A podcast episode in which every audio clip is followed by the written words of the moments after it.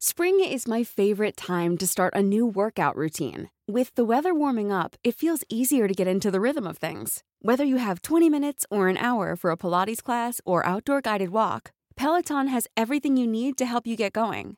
Get a head start on summer with Peloton at onepeloton.com. Te lo cuento, te lo cuento. Tu dosis diaria de noticias. Hola, soy Pau Mendieta y aquí te va tu dosis diaria de noticias. Te lo cuenta, te lo cuento. Era castigo chiavos. Como premio de consolación, Morena nombró a Félix Salgado Macedonio y Raúl Morón como presidentes del partido en Guerrero y Michoacán. ¿Qué está pasando? ¿Cómo lo escuchas, chaval? Un día después de que el Tribunal Electoral cancelara sus candidaturas a las gubernaturas de Guerrero y Michoacán, el Comité Ejecutivo Nacional de Morena decidió nombrar a Félix Salgado Macedonio como presidente del partido en Guerrero, mientras que Raúl Morón será el nuevo dirigente estatal en Michoacán. ¡Súper merecidos ambos cargos! ¡Éxito!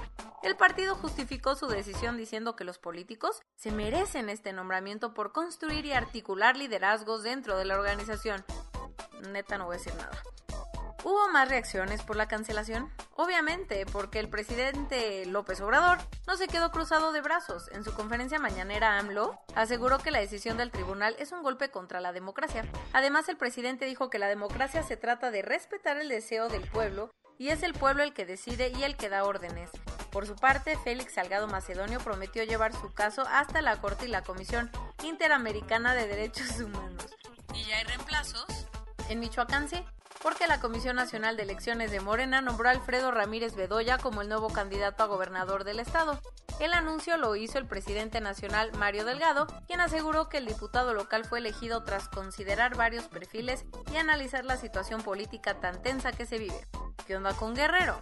Han salido mil nombres para escoger al relevo de Félix Salgado Macedonio y hasta corre el rumor que hasta Evelyn Salgado Pineda, la hija del acusado de violación, podría ocupar el lugar de su padre. Lo que es un hecho es que la decisión sigue en suspenso y aún no han elegido. Ahora sí. Divorciados propiamente. El Parlamento Europeo cerró el capítulo Brexit al ratificar el acuerdo comercial entre Reino Unido y la Unión Europea.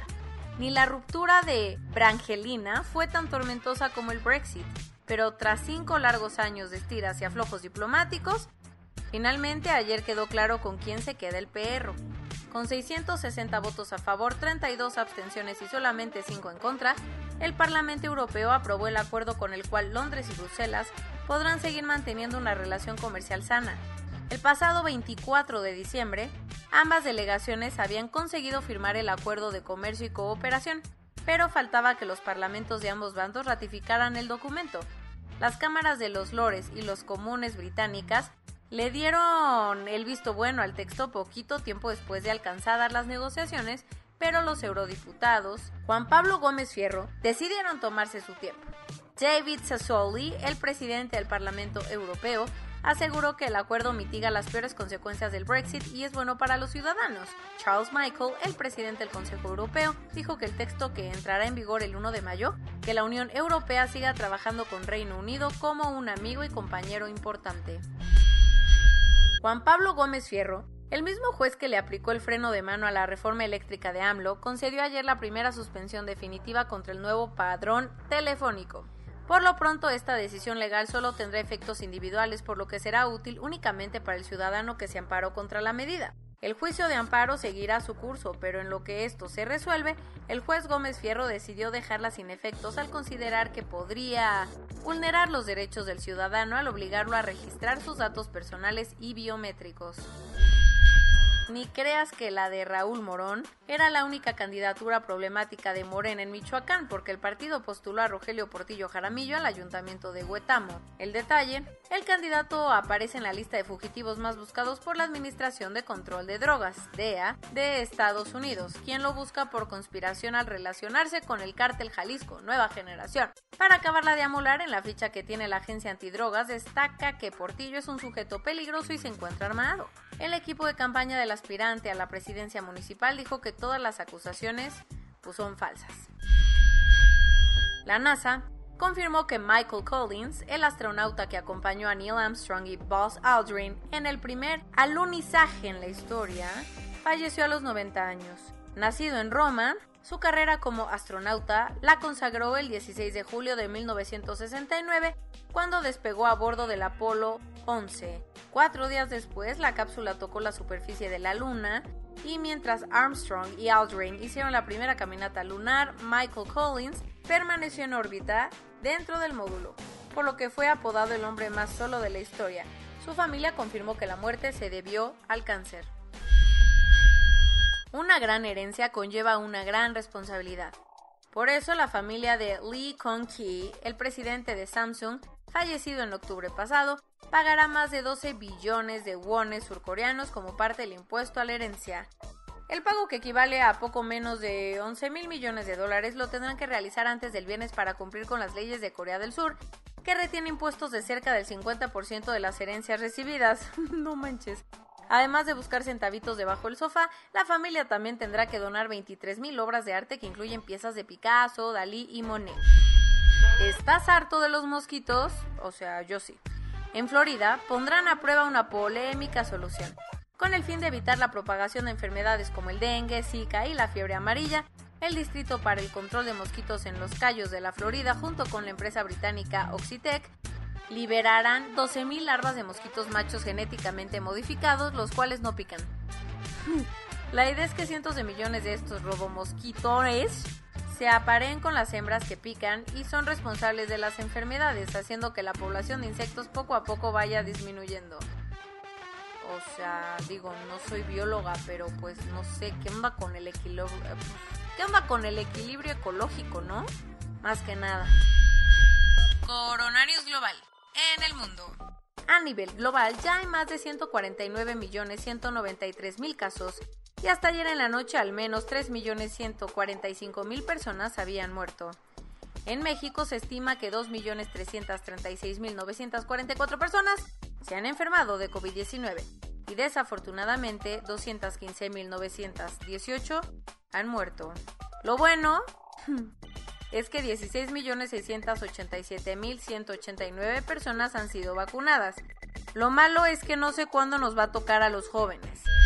Desde Moscú, Marcelo Ebrard informó que México empezará la producción de la vacuna rusa Sputnik 5 a partir de mayo. Y en esa misma reunión, el ministro de Exteriores ruso, Sergei Lavrov, le planteó a México la posibilidad de enviar la Sputnik Light, una nueva versión de la vacuna rusa que, bueno, solo necesitas una dosis. A pesar de presentar gripe y tos, Hugo López Gatel participó ayer en la mañanera sin cubrebocas. Pues ya sabemos, ¿no? Como el, el Hugo es bien congruente. Eso sí, el subse dijo que solo se trata de un catarro. Pues ahora sí que a tomarse un tecito de ajo y limón, mano.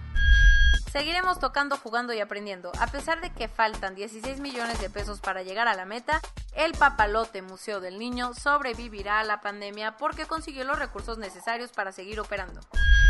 De nueva cuenta, India rompió el récord del día con más contagios a nivel global, registrando más de 360 mil nuevos casos en tan solo 24 horas. Además, con 3.293 muertes en un día, el país rompió la barrera de los 200.000 fallecimientos. El cofundador de BioNTech aseguró que será necesaria una tercera dosis de la vacuna que desarrolló su empresa en conjunto con Pfizer, pero tranqui, esta inyección será un año después de la segunda dosis. Los organizadores de los Juegos Olímpicos de Tokio presentaron nuevas reglas para el evento, entre ellas, los deportistas tendrán que realizarse pruebas de COVID-19 todos los días, uf, apasionante. Y quien no cumpla con esto podrá ser llamado covidiota porque la Real Academia de la Lengua Española reconoció de manera oficial esta palabra para nombrar a todos los que andan de party loca. Uh, conozco a varios de covidiotas. Por segundo año consecutivo, la pandemia obligó a cancelar el Gran Premio de Canadá de la Fórmula 1 que se corre en Montreal. El circuito será sustituido por Estambul, Turquía. Y esto es todo por hoy. Nos vemos mañana con tu nueva dosis de noticias. Pau Mendieta se despide.